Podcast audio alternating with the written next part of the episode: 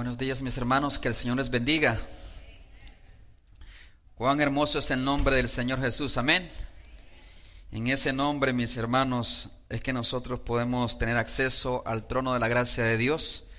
En ese nombre se han resucitado muertos. En ese nombre se han liberado muchas personas de posesiones demoníacas. En ese nombre también nosotros somos salvos. Y solamente en ese nombre. Así es que gloria sea al nombre de Cristo Jesús. Eh, un, un maestro en el seminario me dijo en una ocasión, leer un libro es como comer, comerte un pescado. Es tomar la carne y tirar las espinas. Yo aplicaría ese mismo principio en el contexto de la escuela. Ir a la escuela, al colegio, a la universidad, es como ir a comer pescado, donde los jóvenes, nuestros niños, jóvenes y aún adultos, tienen que aprender a tomar aquellos, aquellas cosas que le edifican y que le ayudan para su formación realmente en sus vidas y desechar las espinas. Porque si toman el, el pescado juntamente con las espinas, no le hará muy bien en su estómago. Y es lo que ha pasado con muchos de nuestros jóvenes. Por eso tiene sus beneficios la escuela, pero también tiene sus desventajas en la vida de los jóvenes sobre todo. Así es que los padres tenemos una gran responsabilidad con nuestros hijos, porque a veces ellos no saben discernir qué es carne y qué es espina. Es necesario que los padres estemos ahí para ellos y le enseñemos a ellos los principios básicos de cómo realmente hacer esta distinción en su vida a la medida que van creciendo. Porque usted no quiere, así como usted se ha preocupado cuando se ha sentado a la mesa a comerse un pescado con sus hijos, usted se preocupa, incluso en ocasiones yo sé que hasta ha tomado la carne y le ha separado usted misma la carne de las espinas, porque no quiere precisamente de que le perjudique aquel alimento, asimismo la escuela.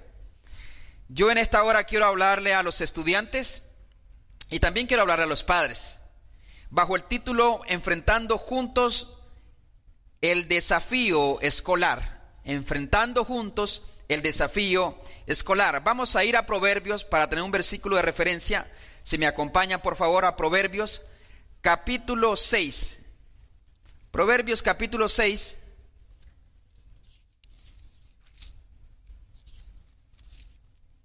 Proverbios capítulo 6. Versículo 6 al 8.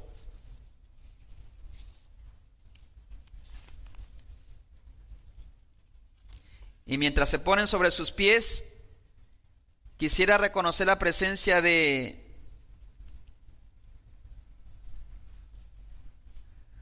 Arnold y Arnold Ruiz y esposa. ¿Dónde está Arnold Ruiz? Si puede levantar su mano, por favor. Ah, ya está. Dios me le bendiga, mi hermano. Qué bueno que está con nosotros.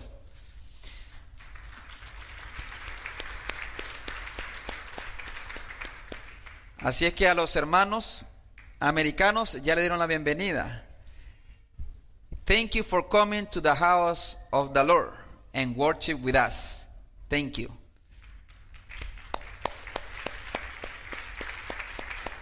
Al hermano de nuestra al hermano nuestra hermana Patty, también por allá está mi hermano, Dios me le bendiga. Un aplauso para él que también nos acompaña. Dios me le bendiga.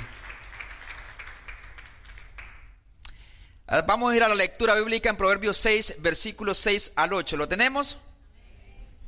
Dice la palabra del Señor en el versículo 6 de Proverbios 6. Ve a la hormiga, oh perezoso, mira sus caminos y sé sabio, la cual no teniendo capitán, ni gobernador, ni señor, prepara en el, en el verano su comida y recoge en el tiempo de la siega su mantenimiento. Vamos a orar. Querido Dios y Padre que estás en los cielos, venimos delante de ti en esta tarde. Agradecidos, mi Dios, porque podemos reunirnos en este lugar y abrir tu palabra sin ningún impedimento para escucharla y vivirla. Ahora, oh Dios, te suplico que con la asistencia de tu Espíritu Santo yo pueda ser utilizado como un canal sobre el cual sea transmitida tu palabra y pueda llegar al corazón de los jóvenes y también, oh mi Dios, de los padres. Ayúdanos, mi Dios, a enfrentar juntos el desafío escolar, donde ellos pueden cosechar, pueden adquirir mucho conocimiento útil para sus vidas, pero también, oh Dios, pueden ser perjudicados si no tienen cuidado. En el nombre de Jesús, amén y amén. Pueden sentarse, mis hermanos. Ir a la escuela es un beneficio muy valioso, en realidad. Tanto que precisamente yo no, yo no estuviera aquí si yo no hubiera ido a la escuela. Y no digo porque la iglesia requiriese que yo tuviese alguna licenciatura en estudios bíblicos, sino más bien yo no hubiera llegado a Estados Unidos. Era una de las condiciones precisamente para que yo entrara al seminario, haber al menos cursado, haberme graduado de la high school, lo que sería la high school. Por lo tanto, no hubiera calificado el seminario. Todos han llegado aquí también, la primera generación de hispanos, han llegado aquí en búsqueda de un futuro mejor para ustedes y para su familia. Yo sé que no es nada divertido salir de su tierra, la tierra que nos vio nacer. Y si hay algo de valor que nosotros podemos darle a nuestros hijos para construirles un mejor futuro, aparte del Evangelio, que es lo principal, es precisamente ayudarles en su formación académica. Recuerdo que cuando llegué a Génesis ya habían jóvenes eh, casi graduándose eh, y muchos de ellos ahora son doctores. Otros otras son enfermeras. Lo que significa precisamente que sus vidas serán muy diferentes a la vida y a la experiencia que vivieron sus padres. Hay un gran valor en la escuela y nosotros, algunos podemos caer en un extremo o en el otro. Algunos nos enfocamos solamente en escuela, en la vida académica y obtener y construir grandes cosas en este mundo. Pero otros viven en su propia burbujita y dicen, no, todo es por fe y pues vamos a vivir, no nos vamos a preocupar por el día de mañana, no sabemos qué traerá. Dios nos indica a través de las escrituras que nosotros tenemos una responsabilidad en todas las cosas y tenemos que preocuparnos y proyectar nuestro futuro de alguna manera. La escuela es buena. La escuela les puede abrir nuevas oportunidades laborales a nuestros hijos en un futuro. Yo no sé cómo usted visualiza cómo usted ve a sus hijos de aquí a unos 5 o 10 años. ¿Dónde estará su hijo? ¿En qué condiciones estará? Y hablando de la escuela en específico, ¿será que ellos habrán obtenido algún, algún título de la universidad? ¿Será que habrán coronado su carrera? ¿O será que simplemente la visión que tenemos de ellos es ayudarles hasta la high school y simplemente que ellos vean qué hacen después de eso? Dios quiere que nosotros nos preocupemos hasta donde podamos y hasta donde los recursos nos den como padres, de encauzarlos hacia un futuro mejor. Esa es responsabilidad nuestra como padres. Porque al asegurarle un futuro mejor a ellos, también estamos tratando de construir un mejor futuro para sus hijos, para nuestros nietos, para sus familias. Y es nuestra responsabilidad tratar nosotros de guiarlos en esa dirección. A veces no entendemos estas cosas y somos personas que vivimos por fe, según nosotros, que no nos preocupamos por nada de esto. Incluso algunos lo ven como falta de fe. Es falta de fe. Planificar. Imagínense si la iglesia no planificara las cosas, si no tuviera un presupuesto, si no planificáramos las actividades, si no tuviéramos un calendario de actividades. Claro, el caballo se alista para el día de la batalla, dice proverbio, pero Jehová da la victoria pero nuestra responsabilidad es prepararnos y preparar a nuestros muchachos. José nos indica esta, este principio, un principio bíblico que vemos en Génesis 41 del, del versículo 25 al 36. No voy a leer toda esta historia, pero se la voy a comentar. Faraón tuvo dos sueños, que eran uno. En un sueño observaba o miraba en su sueño siete vacas hermosas, gordas, que daban ganas de hacerlas en steak y devorarlas. Pero luego de estas siete vacas gordas, se levantaron siete vacas flacas. Y resulta que estas siete vacas flacas se comieron las siete vacas gordas. Y estas vacas flacas seguían flacas. No engordaron. También miró en su sueño que se levantaban siete espigas hermosas y también siete espigas flacas. Y lo mismo, devoraban las gordas, pero seguían eh, flacas, las flacas. Así que hiciéramos nosotros, ¿verdad? Comer y comer y seguir flacos. El tema es, este sueño en realidad era uno mismo, le dijo José a Faraón, que iban a haber siete años de abundancia y de prosperidad a reventar. Pero después de estos siete años de prosperidad, se levantarían siete años de sequía. Y sería tan grande la sequía y la escasez que se habría olvidado completamente la abundancia de la cual un día gozaron. Y entonces la recomendación de José a Faraón es precisamente que construya graneros y guarde la quinta parte de todos los frutos, de todas las cosechas de los siete años de prosperidad. La quinta parte, si usted no sabe, es el 20%, básicamente, lo que iban a guardar para que cuando vinieran los tiempos de vacas flacas, entonces pudieran distribuirlo en, la, en el pueblo y así el pueblo no perecería. Es el principio, hermano, de saber administrar y prepararnos cuando hay tiempos de abundancia, de prepararnos para el futuro, rescatando específicamente el principio. No está mal prepararse para el futuro. Está mal prepararse para el futuro sin tener en cuenta a Dios. Eso sí está mal, dice Santiago precisamente, que no sabemos qué será el día de mañana. Deberíamos decir más bien, si Dios quiere, viviremos y haremos y negociaremos y ganaremos. Pero a veces nosotros hacemos planes y, y quitamos a Dios, removemos a Dios totalmente de nuestros planes y propósitos. Pero Dios no está en contra. Es más, Dios es un Dios de propósito. Dios es un Dios que planifica. He aquí yo sé los planes que tengo para vosotros planes de paz y no de mal, para darles el fin que esperáis. Por lo tanto, Dios no está en contra de que nosotros planifiquemos, de que nosotros nos preparemos.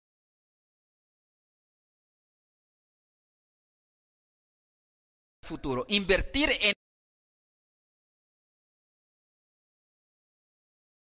esfuerzo de los padres y también de su propio esfuerzo. Este principio también lo vemos en Proverbios 6 del 6 al 8, donde empezamos leyendo donde básicamente la hormiga nos da una gran lección, que no tiene ni capitán ni gobernador, sino que ella misma recoge en el tiempo de la siega y se prepara para el tiempo precisamente del invierno, para poder tener con qué sustentarse. Lamentablemente esto es un principio que casi no aplicamos, muchos somos muy malos para aplicarlo, los principios de administración, dicho sea de paso.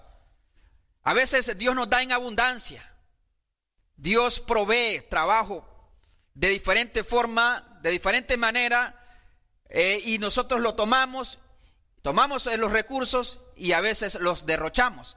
Hay personas que llevan en Estados Unidos años, años, no meses, años, y no tienen 100 dólares guardados en una cuenta de ahorro.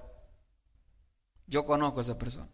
Va, yo digo, cuando Dios te ha prosperado, y yo conozco personas que Dios les ha prosperado, yo cuando estuve en Genesis, Oklahoma, yo recuerdo que ahí este, la gente se dedica al petróleo, ¿no? Y se ganaba buen dinero. Y recuerdo que me dijo el pastor alemán, Guajiro, aquí hay gente, tú conoces a fulano de tal, fulano de tal. Muy bien ganan, pero siempre viven prestando dinero. Nunca tienen. No saben ahorrar. No saben guardar para el tiempo, así que sobre todo en y sobre todo, hermano, hablando del negocio de la industria del petróleo, que eso sube y baja y hay hay temporadas, sabemos eso. Pero tenemos que tener esa capacidad administrativa. Dios no está en contra de eso. Algunos van al otro extremo. No quieren ni siquiera ir al médico ni salir de vacaciones porque se van a gastar los ahorros. Quieren que sube y que sube el ahorro. No, no toques. No quieren ni siquiera comprarle zapatos a la esposa, ni sacarlas en realidad eh, de shopping, porque no, no quieren eh, gastar. Ese es otro extremo. No, el dinero es para usarlo, pero usarlo sabiamente. Así también nosotros tenemos que tomar este, este principio administrativo y saber de que lo que Dios nos ha puesto en nuestras manos es precisamente para que nosotros le demos cuidado, porque no es nuestro, somos mayordomos de todas las cosas que Dios nos ha dado. Y las cosas más valiosas que Dios nos ha dado y ha puesto en nuestras manos es a nuestros hijos. Por lo tanto, no es falta de fe, no es falta de espiritualidad el proyectarse, el planificar, el querer prosperar. El asunto es prosperar a veces sin Dios. Entonces la escuela ayudará en gran manera. Jóvenes, yo sé que aquí hay jóvenes que de pronto tienen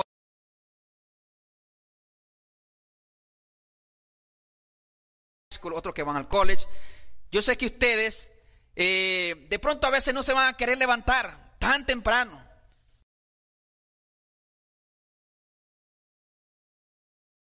Sí, también, no los culpo. Algunos que de pronto ni nos gustaba la escuela. Nos preferimos ir a trabajar de pronto y a hacer money de una vez.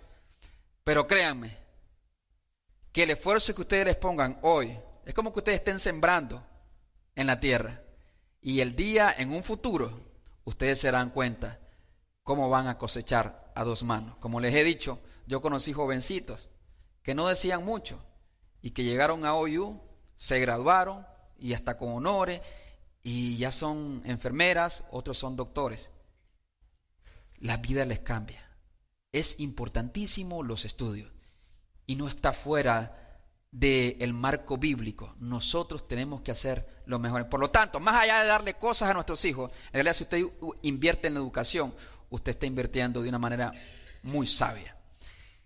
Sin embargo, la escuela tiene sus desafíos también. Ah, como le dije, es como el pescado, tiene sus espinas. Y si nuestros hijos se devoran el pescado con todo y espina, puede causarles mucho mal a ellos. Y es ahí cuando los padres y ustedes jóvenes, sobre todo jóvenes que ya tienen capacidad de razonar y de saber de alguna manera qué está bien y qué está mal, tenemos que saber elegir. Una hermana me comentaba hace poco que en las escuelas eh, de, de Mustang ya se pueden ver precisamente niños y niños tomados de la mano, o niñas y niñas tomados de la mano. Y yo sé que muchos jóvenes, también hoy hablaba con una jovencita y le preguntaba cómo estaba eso de la ideología de género en las escuelas. Solamente le hizo así. No, no, no tolero ver eso. Es difícil para mí. Por lo tanto, hermanos, sí hay grandes desafíos para nuestros jóvenes.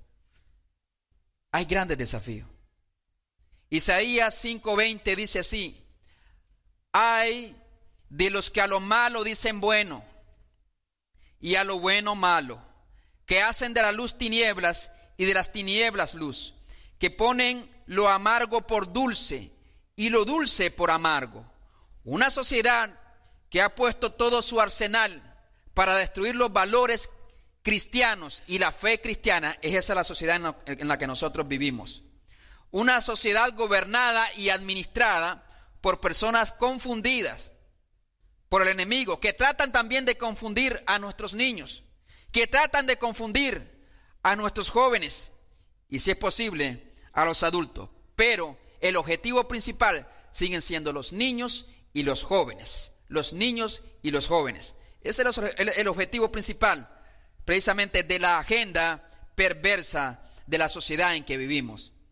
Y las instituciones escolares son una plataforma son un instrumento de la sociedad, de los gobiernos, para llegar a las mentes de nuestros niños. ¿Cuántas horas pasan sus hijos? Jóvenes, ¿cuántas horas ustedes pasan en escuela? ¿Unas 40 horas? ¿Son 8 horas cada día? 8 por 5, 40. ¿Cuántas horas pasan en iglesia? A la semana. Si usted se, va, se da cuenta, el contrapeso es muy alto. En iglesia pasarán que si vienes el miércoles, pasa un par de horas, ponele. El domingo cuatro horas contra 40. ¿Qué pasa con tus amigos? Y más allá de la escuela muchas veces. Entonces, es difícil para la iglesia poder afectar a los jóvenes, hablando desde el punto de vista humano. No dudamos en la capacidad y en el poder y la esperanza que tenemos en el Espíritu Santo para que pueda impactar la vida de los jóvenes. Pero hay una agenda que en el 2015 se aprobó, ya se lo he mencionado, la, la Agenda 2030, que le llama la ONU, la Organización de las Naciones Unidas, donde se juntan grandes potencias, hermano, no países pequeños como Nicaragua.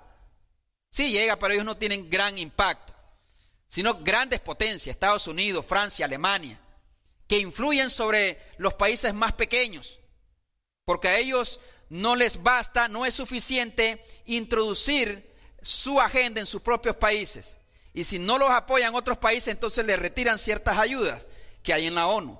Y así juegan precisamente a, a ser Dios, a imponer su voluntad en otras naciones. Esta agenda está compuesta por 17 objetivos, entre los cuales figuran en la número 5, encontramos la igualdad de género y también el aborto, el feminismo radical. Entonces las instituciones escolares fácilmente pueden ir cambiando y van cambiando, ser instituciones educativas, de enseñarles biología,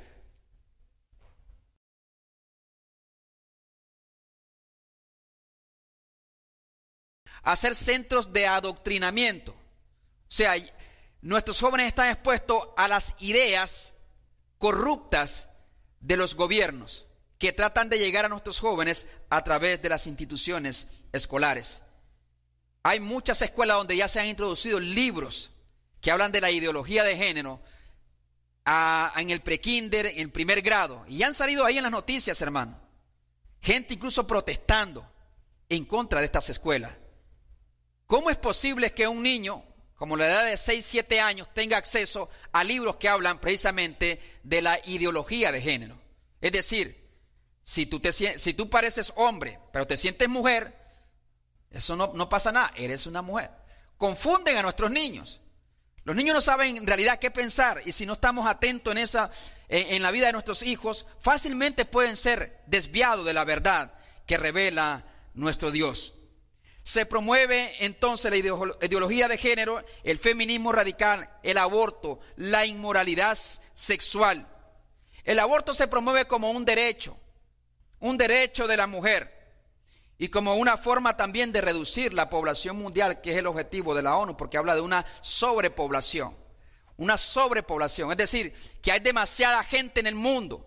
Y entonces el mundo va a colapsar por la cantidad de personas que hay en el mundo. Entonces es necesario reducir la tasa de natalidad de los que nacen para que entonces nosotros podamos tener una vida de calidad. Y no me extrañaría que por eso no se promovió la película de Sound of Freedom. Eh, no la promueve Hollywood, no la promueve Netflix. ¿Sabe por qué? Precisamente porque a ellos no les importa. Ellos quieren más bien de que mueran nuestros niños. Es lo que quiere la ONU. En esta reducción de natalidad habla precisamente del aborto. Eh, allá en New York, se trató de, pasar una ley, los senadores, allá como en el 2014, para que aquel, aquel niño que naciera producto de un aborto fallido, entonces pudiera sobrevivir. Y si los médicos lo mataban ya habiendo nacido, después de un intento de aborto, entonces que fueran castigados por la ley. Pero ¿sabe qué?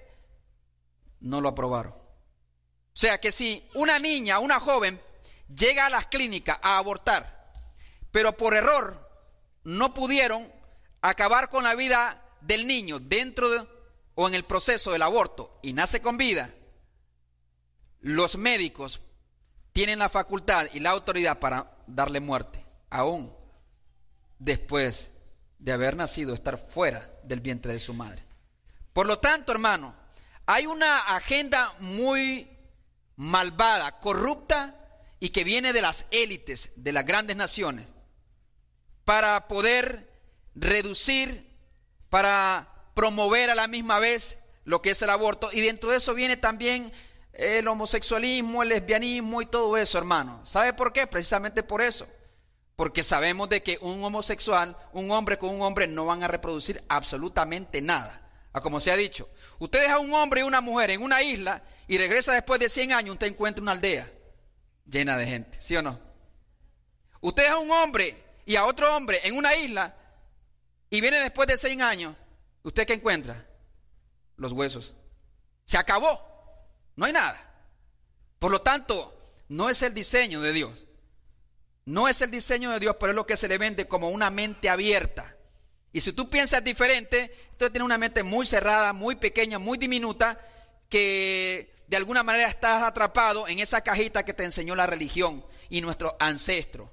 No, hermano, eso es falso. La verdad, la, verdad de Dios nunca será cambiada, así sea editada en constituciones de lo que es el matrimonio, de lo que es la vida.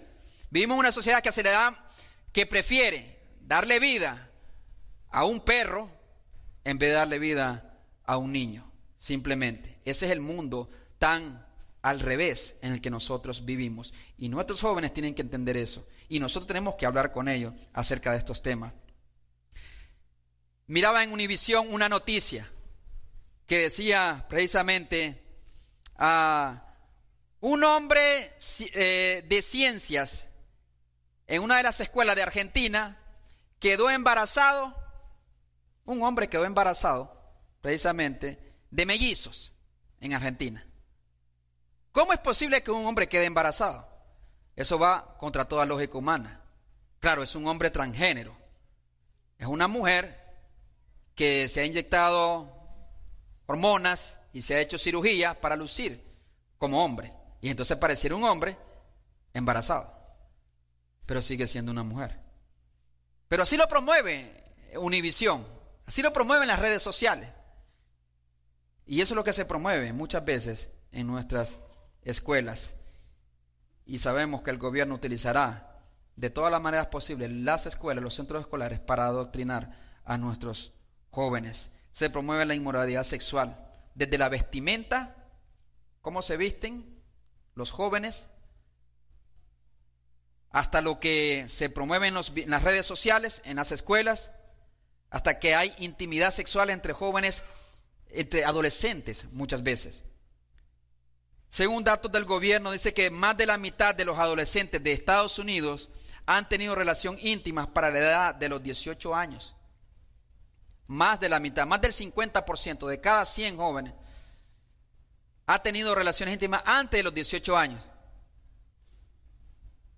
Muchos de nuestros jóvenes también se enfrentan a maestros que no solamente tienen eh, creen en la ideología de género, sino también que en muchos casos son ateos, a veces son inmorales y hostiles al Evangelio. Incluso en algunas ocasiones tratan de ridiculizar la fe cristiana y nuestras creencias. Se enfrentan también al veneno de las drogas, del alcohol, nuestros jóvenes. Y no es fácil. Recovery Village arroja datos interesantes. Dice que el 86%, es decir, de cada 100, 86 de los escolares conocen a alguien que ha fumado, ha bebido o se ha drogado durante los días de clase. O sea, conocen por lo menos a alguien que se ha estado drogando, ha estado fumando marihuana durante los días de clase. El 68%, es decir, de cada 168 del grado 12 han consumido alcohol. Yo no sé cuántos de los jóvenes que ya están en el grado 12 han consumido alcohol. Los seniors de la high school ya han fumado marihuana muchos de ellos, el 68%. El 65%, es decir, de cada 100 son 65, los que han consumido marihuana probablemente tendrán accidentes de carro. Los jóvenes se enfrentan a la presión social de sus propios compañeros, que les mueven y les empujan hacia una vida sin Dios, hacia una vida envuelta en la diversión, en el entretenimiento, en disfrutar la vida, en dejar a un lado a papá y mamá, su, su autoridad, sus creencias, y moverse en el ámbito precisamente del, del pecado y de la corrupción. Se enfrentan a las distracciones. porque hay muchos jóvenes que no tienen tiempo para la iglesia? Con muchos talentos. Porque la escuela los ha atrapado tanto con muchas actividades que en sí no son malas.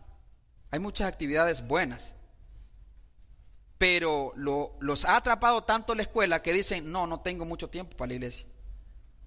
Oye, tú tienes talento. No, pero es que estoy muy ocupado en la iglesia, eh, en la escuela. Oye, pero tú tienes este don, yo veo. Sí, pero es que no tengo tiempo. Estoy saturado. O el deporte, tantas cosas. En algunas ocasiones la escuela hasta pone, ah, ah, yo, yo recuerdo que en Génesis en específico, hablando de mi experiencia como pastor de jóvenes, allá hasta los domingos por la tarde los jóvenes que jugaban en el fútbol americano iban el domingo por la tarde a ver los videos precisamente del juego anterior, para repasar y valorar y mejorar y todo lo demás. Entonces muchos jóvenes no iban el domingo por la tarde, tu cosa que antes no se hacía. Entonces la escuela ha atrapado y ha consumido a nuestros jóvenes y nosotros como padres tenemos que ser muy sabios para saber dónde ponerlo y dónde no. De tal manera que lo que hagan, lo hagan precisamente poniendo a Dios en primer lugar. ¿Qué podemos hacer como padres? En primer lugar, proveerles educación de calidad. No se limite. Haga todo lo que usted pueda, todo lo que esté a su alcance, sobre todo si el joven le está poniendo mucho empeño a los estudios. Mándelo a la escuela. Quizá va, a ser muchos gastos, pero no es un gasto, es una inversión. Es cuando usted precisamente siembra, ara, ara la tierra, la riega y luego siembra y eventualmente da sus frutos. Se necesitan hombres con una fe auténtica, hermanos con una fe que refleje sus valores cristianos en el hogar, porque los jóvenes no le creen a la gente que vive una vida doble, ¿ok? No le creen a esas personas, ya sea un pastor, ya sea un pastor de jóvenes, un líder de jóvenes, o ya sea un maestro. Decía un libro de jóvenes que yo, yo leí, decían que los jóvenes tienen un olfato así para oler la hipocresía. Y si esa hipocresía se da en el hogar, es el peor error que usted puede estar cometiendo. Si aquí levanta sus manos y alaba a Dios, y sirve en iglesia, pero en casa maltrata a su esposa o maltrata a su esposo o habla palabras vulgares, obscenas en el hogar y vive gritando a todos en el hogar. Oh, no, ese es un daño que le está haciendo a los jóvenes, en realidad. Por lo tanto, hermano, una fe auténtica, lo que has recibido, lo que vistes en mí, lo que oíste, lo que aprendiste, lo que vistes en mí, esto hazlo tú también, Timoteo, le dice Pablo a, los hermanos en Filipenses más bien, en capítulo 4, versículo 9. Usted y yo tenemos que interceder constantemente por nuestros jóvenes, no nada más de vez en cuando, sino constantemente, con constancia, sabiendo que cada día que ellos dice la Biblia que hay huestes espirituales de maldad que gobiernan en las regiones celestes que están tratando de ganar la batalla en la vida de nuestros jóvenes. Y por lo tanto usted tiene que orar. Y si antes oraba, ore más y ore con constancia. Cada vez que usted se levanta, cada vez que usted se acuesta, si hay algo de valor que pueda hacer por sus jóvenes, cuando sienta que no puede hacer nada, hay algo poderoso que usted puede hacer por ellos. Y eso es la oración. Amén. Por lo tanto, tenemos que activarnos en la oración. Tenemos que buscar a Dios en oración. Dice la Biblia que la oración eficaz del justo puede mucho. Santiago 5, 16 dice, 17 dice que Elías era hombre sujeto a pasiones semejantes que las nuestras es decir, con nuestras debilidades, y oró fervientemente para que no lloviese. Y no llovió sobre la tierra por tres años y seis meses. Y otra vez oró y el cielo dio lluvia y la tierra produjo su fruto. O sea, que sí hay poder en aquellos que oran con fe, creyendo de que Dios obrará. En el diálogo instructivo, usted tiene que acercarse a los jóvenes y tratar de dialogar con ellos, tratar de conversar con ellos. Un hermano me decía ayer, es que los padres hispanos ahora tienen un desafío más grande también, porque a veces los jóvenes no hablan español. Y los padres no hablan bien en inglés. Entonces, si aún en el idioma nuestro se nos hace difícil, porque los jóvenes a veces se encierran en su pequeño mundo y no quieren hablar con nadie, no quieren hablar con nadie. Y imagínense ahora que está la barrera también del idioma, pero tenemos que aprender a superar eso. tenemos que entender que necesitamos construir esas, e, esos vínculos con nuestros jóvenes y abrirnos, que ellos se abran a esa confianza para poder conversar y poder llegar a los temas en los cuales, con los cuales ellos están batallando, para responder a las dudas que ellos tienen. Sentarse en la casa y hablar precisamente de estos temas, de las drogas, del alcohol, de su vida espiritual, de tantas cosas que ellos pueden escuchar en la escuela, pero necesitamos hacerlo intencionalmente, no de vez en cuando, no hasta que ocurra un problema o hasta que tú te das cuenta, sino estar ahí, sabiendo de que ellos están expuestos, hermano, ellos están expuestos. Sobre todo si usted le da celulares a un niño de 7, 8 años, hay tantas cosas que supervise. Y esa es la otra parte, el último, eh, la última recomendación. Supervise lo que ellos ven, lo que ellos escuchan, porque todas estas cosas lo están influenciando a ellos. No seamos tan irresponsables. Darle un celular sin supervisión a un niño de 8, 10, 12 años, en realidad, hermano, es como poner un arma, un revólver en su mano. O sea, puede ser un daño grande en su vida. Por lo tanto, hay que estar supervisando. Vaya al historial de las cosas que ha visto en los videos. Y usted, si usted paga también los biles para esos jovencitos, sus, sus hijos que ya están jóvenes, Usted tiene todo el derecho, hermano, de revisarlo, de revisar qué es lo que estás escuchando, qué es lo que estás viendo en el último mes. Pedir un reporte también a la proveedora de Internet para ver eh, qué, páginas ha visitado su hijo. No, es que yo creo en mi hijo. Mi hijo casi que le salen alitas y tiene un oriola aquí arriba. Si su hijo es descendiente de Adán y Eva, es pecador, igual que yo, ¿sí o no? Osana ya muestra signos del virus del pecado en ella, en sus comportamientos, en su rebeldía, a veces echa mentira, engaño. Y todas esas cosas te hablan precisamente de que ahí está el pecado. Y usted no me dejará mentir que también vive la misma experiencia. Por lo tanto, usted tiene todo el deber. Dice la Biblia que la necedad está ligada al corazón del muchacho. Es decir, hacer aquellas cosas necias son propias de, nuestros jóvenes, de la juventud. Dejarse llevar, por lo que otros dicen. Pero nuestra tarea como padre estar ahí para revisar. Revise sus amistades. Alguien dijo, dime cuáles son tus amistades y te diré cuál es tu futuro. ¿Con quién tú andas? Y para nuestros jóvenes, de, dicho sea de paso, esa es el primer, la primera aplicación para ustedes jóvenes que van a entrar a la escuela. El que anda con sabios será sabio, mas el que se junta con necios será quebrantado. Es decir, si usted quiere ser sabio, jóvenes, si ustedes quieren prosperar en la vida, quieren llegar lejos en la vida, usted necesita juntarse con personas que le sumen, que le añadan, que le ayuden a llegar a esa meta, que le ayuden a llegar allá. Pero si usted se junta con jóvenes, con niños o con niñas, con quienes sabe usted que no comparten los mismos valores cristianos, que no tienen las mismas metas, que viven la vida guiada por la diversión y los sentimientos, usted no va a llegar muy lejos. Júntese con personas que te acerquen a Dios, no que te alejen. Ese es un peligro grandísimo en la juventud. O sea, en gran medida depende con quién te juntes en realidad, en quién te apoyas. Búscate amigos de calidad. No solamente amigos, sino búscate amigos. Amigos que te ayuden y que te acerquen a Dios, no amigos que te alejen de Él. ¿Y cuáles son los amigos que te alejan de, Dios? Obviamente los que andan en fiesta, los que andan en el alcohol, en las drogas. Aunque sean nice, muchas veces no te convienen, simplemente. No te convienen. No erréis, las malas conversaciones corrompen las buenas costumbres, le dijo Pablo a los hermanos en Corintio. Jóvenes, propónganse a hacer sus devocionales. Eh, algunos jóvenes dirán, ¿qué es eso, hermano? Devocional es un tiempo entre tú y Dios. No tiene que estar papá ni mamá ahí, ni tienes que venir a la iglesia. Lo puedes hacer ahí en tu casa. Tratar de apartar un tiempo en específico, ya sea al acostarte, normalmente lo hacen los jóvenes. En la mañana se levantan muy temprano para ir a la escuela, pero puedes hacerlo.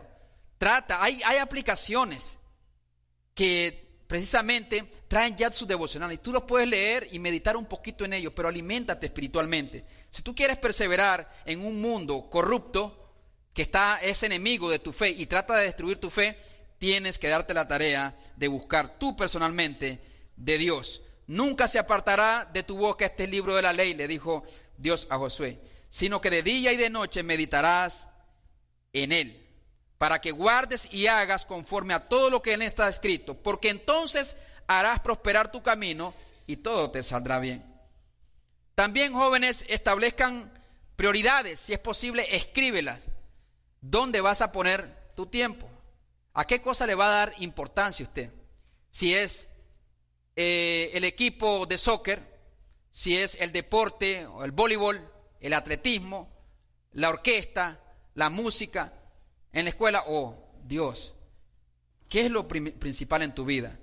Mateo 6:33 dice, mas buscad primeramente el reino de Dios y su justicia y todas las demás cosas vendrán por añadidura. Así que no me digas que no tienes tiempo, lo que pasa es que a veces no tienes prioridades bien puestas. Eso es otro tema. Pero el tiempo lo tienes. No temas ser luz, no temas ser diferente, joven. Si de pronto la gente te va a mirar raro, de pronto te van a, aislar, te van a rechazar, pero no porque estés mal tú, sino precisamente porque el mundo aborrece lo bueno y aborrece la luz. Por eso no vienen a Cristo, porque aman más las tinieblas que la luz. Y dice la Biblia en Efesios 5:8, porque en otro tiempo ustedes eran tinieblas, mas ahora sois luz en el Señor. Andad como hijos de luz. ¿Qué importa si tanta gente te rechaza? A mí también me han rechazado.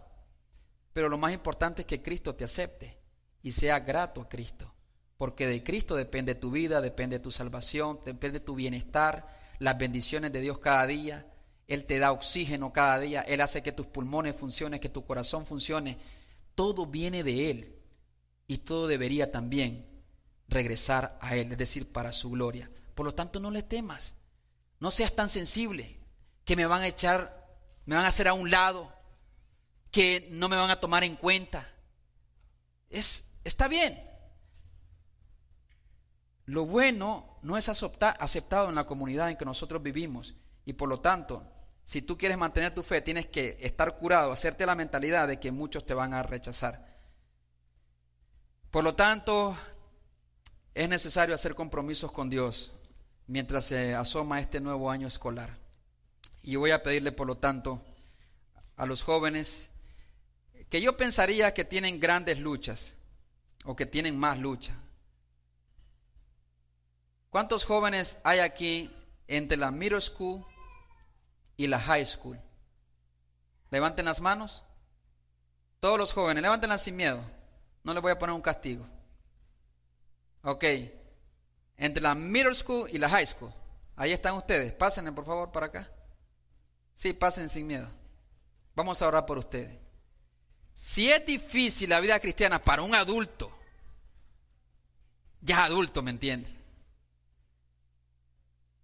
Que se supone que ya tiene cierta madurez, que ya no se deja guiar tanto por lo que siente, sino por lo que debe de ser. Si la vida cristiana es difícil para nosotros, adultos, que algunos incluso se extravían y vuelven al mundo, hermano, ¿usted cree que el enemigo va a respetar a sus niños? ¿Usted cree que el ataque del enemigo es contra los adultos cristianos? No, el ataque del enemigo principalmente es contra las nuevas generaciones. Es contra nuestros hijos.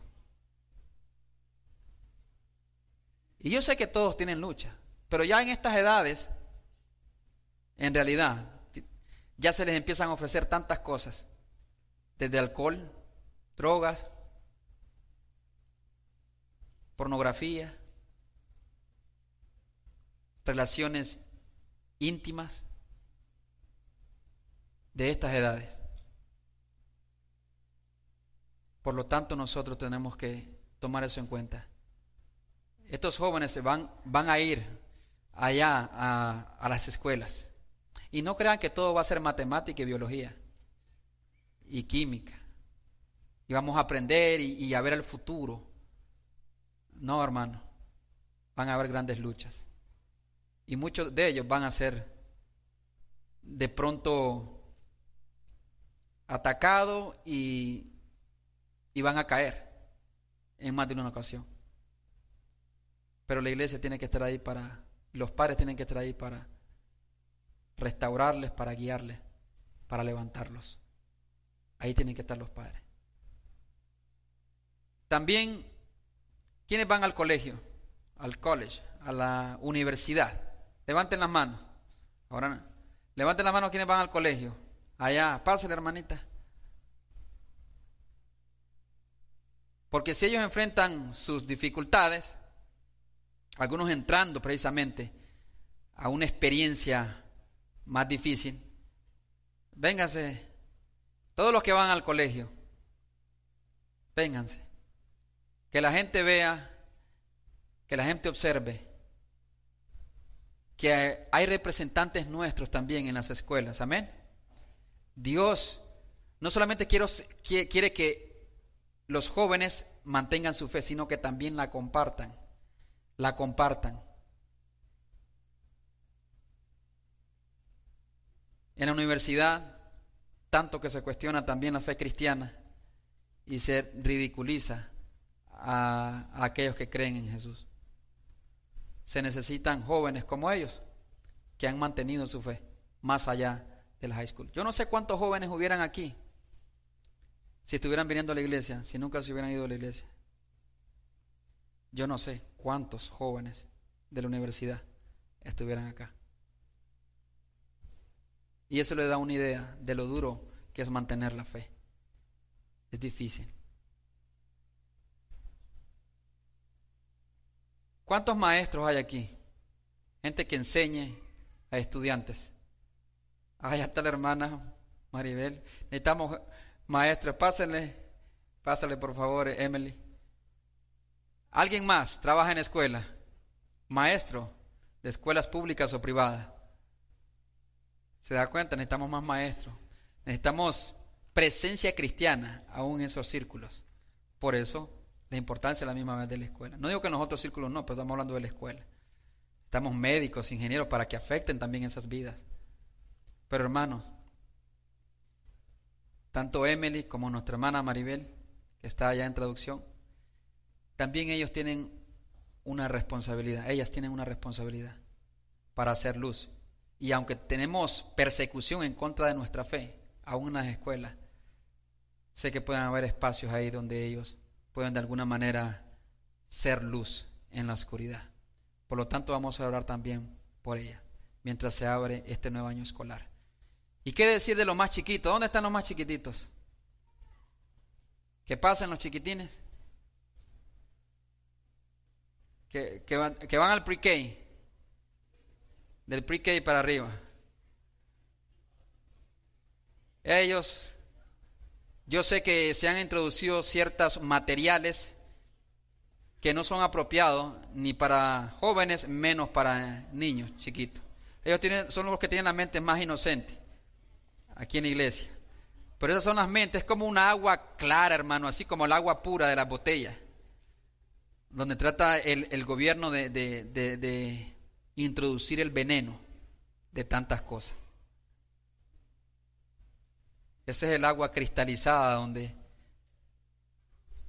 uno puede ir beber con tranquilidad. Pero el enemigo está tratando de contaminarla para contaminarlos, que entren contaminados a la middle school, a la high school, a la universidad y así, cuando salgan también de la escuela. Por lo tanto, están aquí pre-K y todo, ¿verdad? Eh, primer grado, segundo grado y todo lo demás. Por lo tanto, vamos a orar por ellos. Vamos a pedirle a Dios que le ayude a cada uno de ellos, hermanos. Van a enfrentar un mundo y yo, mi, mi deseo es que ellos sean representantes jóvenes, no se conformen con mantener su fe, compártanla. Cuando usted comparte su fe, cuando usted le dice lo que usted cree, en realidad usted se hace más fuerte a la misma vez. No solamente se ve así arrinconado en una esquina, tratan de destruirme. Usted ve así como una persona que va para hacer luz. Y muchos lo van a rechazar, no lo van a amar, otros lo van a criticar, lo van a señalar. Pero recuerde que a Cristo lo crucificaron por decir la verdad, por glorificar a Dios y hacer la voluntad de Dios.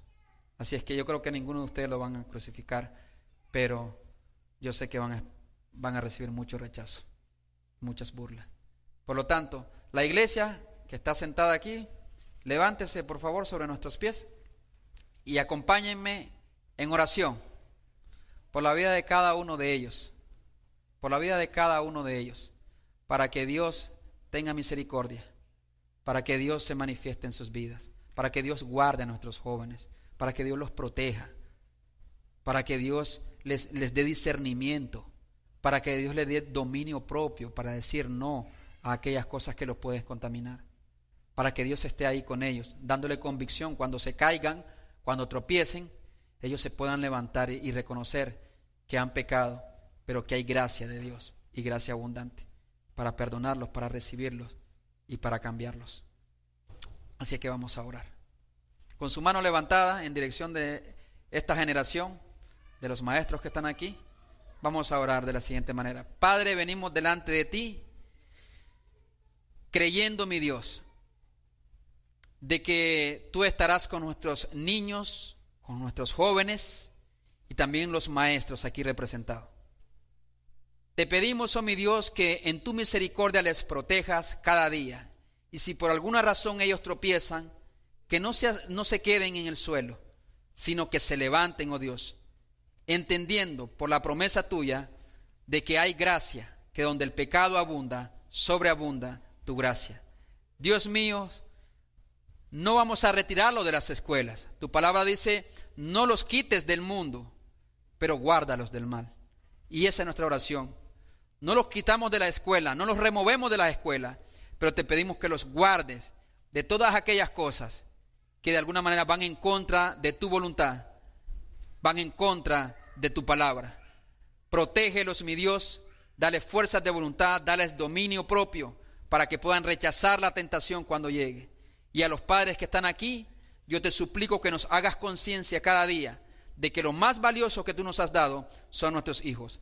Pero ahora que los mandamos a, la escuela, es como mandarlos precisamente ahí a comer pescado. Y solamente tu mano y tu misericordia puede estar con nosotros. Y si nosotros no tenemos cuidado de ellos, ellos comerán carne, pero también espinas que dañarán sus vidas. Ayúdanos a ser responsables. Ayúdanos, Señor, a mantenernos en oración y a vivir para ti cada día. En el nombre de Jesús te adoramos y te exaltamos y te pedimos todas estas cosas. Amén y amén. Denle un fuerte aplauso a nuestros jóvenes. Gracias jóvenes. Pueden pasar a sus lugares. Gracias. Dios les bendiga.